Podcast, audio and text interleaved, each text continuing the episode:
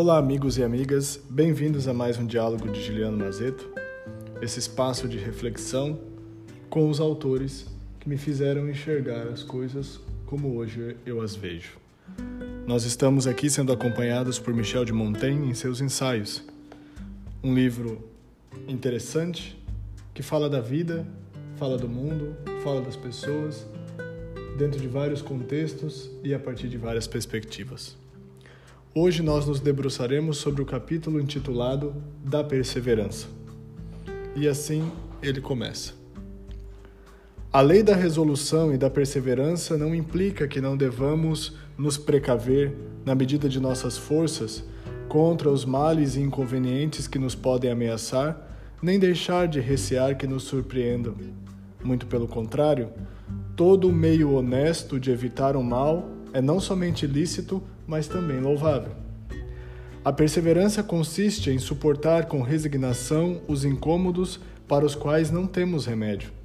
Por isso, não há movimento de agilidade corporal ou manejo de armas que devamos achar ruins, desde que sirvam para defender-nos dos golpes que nos assentam. Em muitas nações belicosas, era a fuga um dos principais métodos de combate e o inimigo ao, qual viravam as costas tinham então mais a temer do que quando os viam de frente. É um pouco o que fazem os turcos. Sócrates, segundo Platão, critica Laques, a qual assim definia a coragem: não recuar diante do inimigo. Como?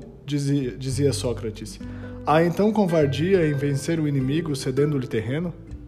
E em apoio às suas palavras citava Homero, que louva em Enéas a ciência de simular a fuga.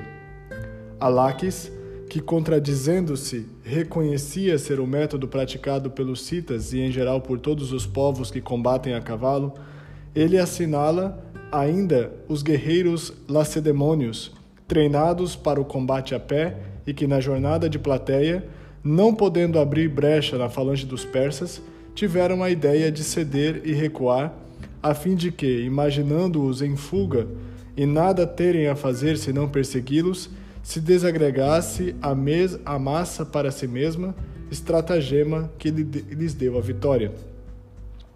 Voltando aos citas, quando Dário marchou contra eles na intenção de subjugá-los, censurou, dizem, a atitude do monarca inimigo que se retirava sem cessar recusando o combate.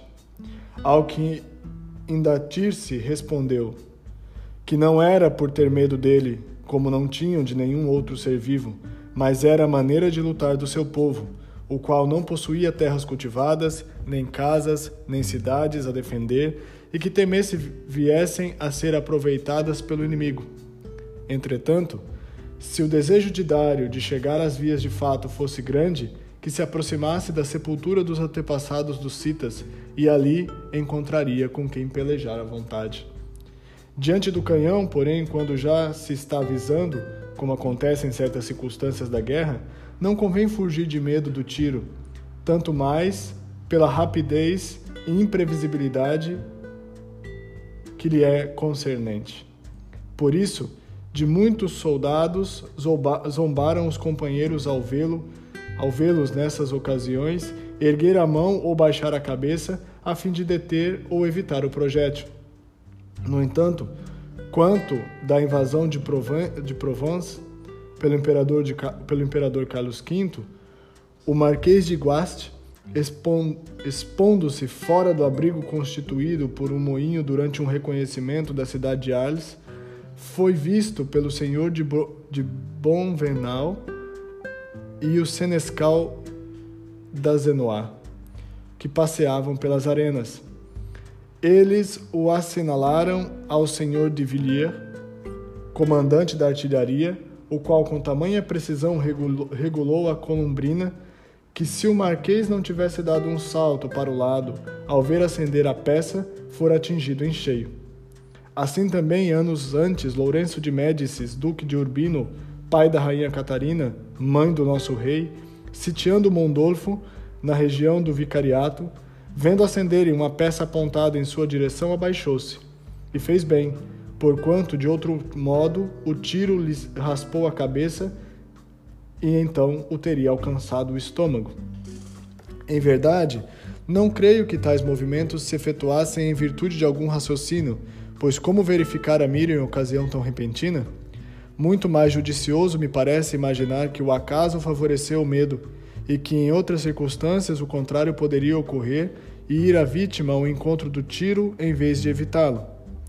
Não posso deixar de tremer quando o ruído do arcabuz soa inopinadamente aos meus ouvidos em lugar em que não o espero. E essa mesma impressão eu a percebi igualmente em outras pessoas mais valentes do que eu. Os estoicos não afirmam que a alma do sábio possa resistir desde logo às sensações e visões que o surpreendam. Admitem como natural impressionar-se, por exemplo, com um estrondo provindo do céu ou de uma ruína. Admitem que podem empalidecer, contrair-se como sob a influência de uma paixão qualquer, mas que ele deve conservar intacta sua lucidez, sem que, sem que se lhe altere a razão, de maneira a não ceder ante o temor e o sofrimento. Quem não é sábio conduz-se do, me, do mesmo modo quanto a primeira parte, mas muito diversamente quanto a segunda.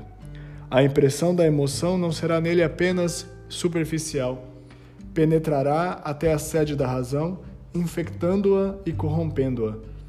E será como essa faculdade assim viciada, e será com essa faculdade assim viciada que julgará e se conduzirá. Vede bem eloquente e claramente o estado do sábio estoico. Chora, mas seu coração continua inabalável. O sábio dos peripatéticos não permanece insensível às emoções, mas as modera. Esse é um capítulo curto, bonito, que vai falar sobre um tema que é bastante importante para esses dias nos quais nós estamos inseridos e imersos, a perseverança. Essa palavra hoje ela está um pouco mudada. Algumas pessoas a chamam de resiliência, algumas pessoas a chamam de constância.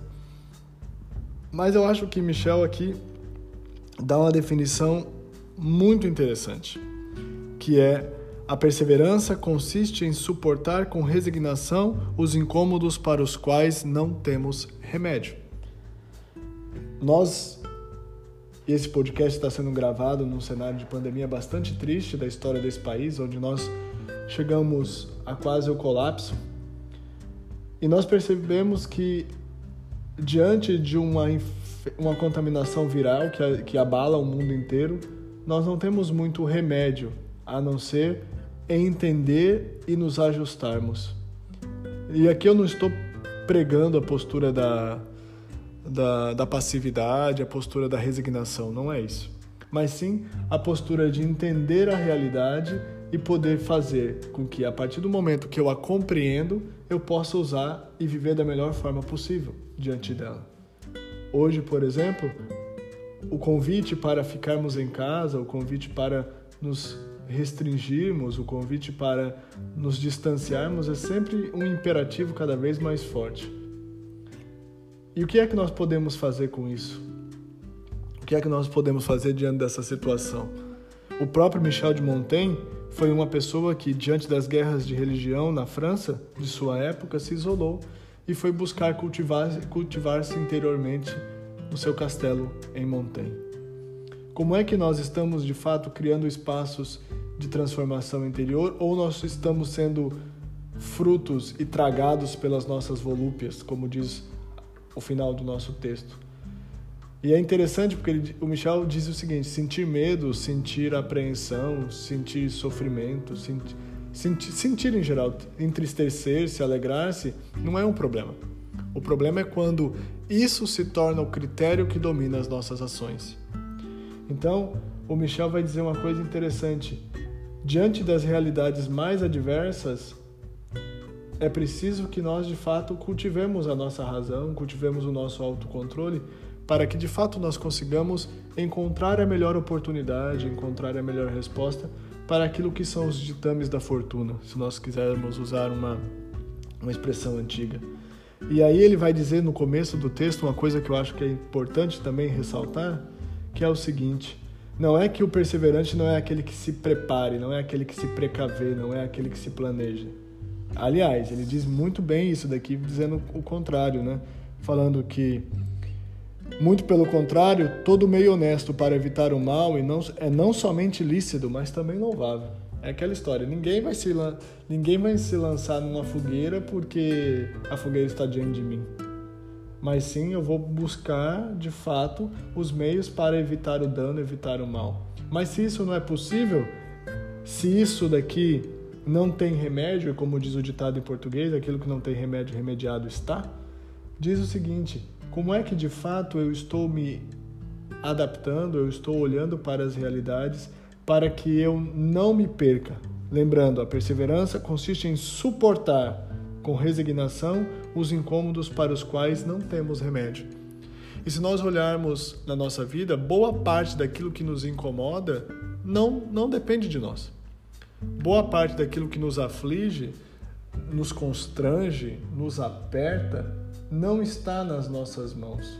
Mas o que eu posso fazer diante disso é não deixar mover-me pelas emoções apenas, mas sim buscar um caminho racional para que de fato, um caminho de integralidade, de, de integração interior, para que de fato eu consiga dar a melhor resposta. Qual é a melhor resposta que você pode dar para a sua vida hoje? Não no contexto magnífico, fantástico, estupendo que você imaginou, mas no contexto que lhe é possível.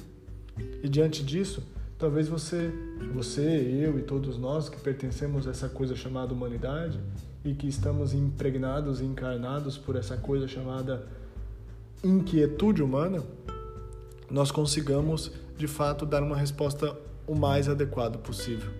Aqui não é fazer a gestão da vida perfeita, a gestão da vida sonhada, a gestão da vida esperada, mas sim fazer a gestão da vida possível, que é a única vida que se dá na imanência de nós que somos mortais. Se você acha importante esse tipo de diálogo e crê que para alguém pode ser útil, compartilhe. Esses são espaços de reflexão cujo objetivo é fazer com que cada um de nós nos tornemos pessoas melhores. Vem dialogar.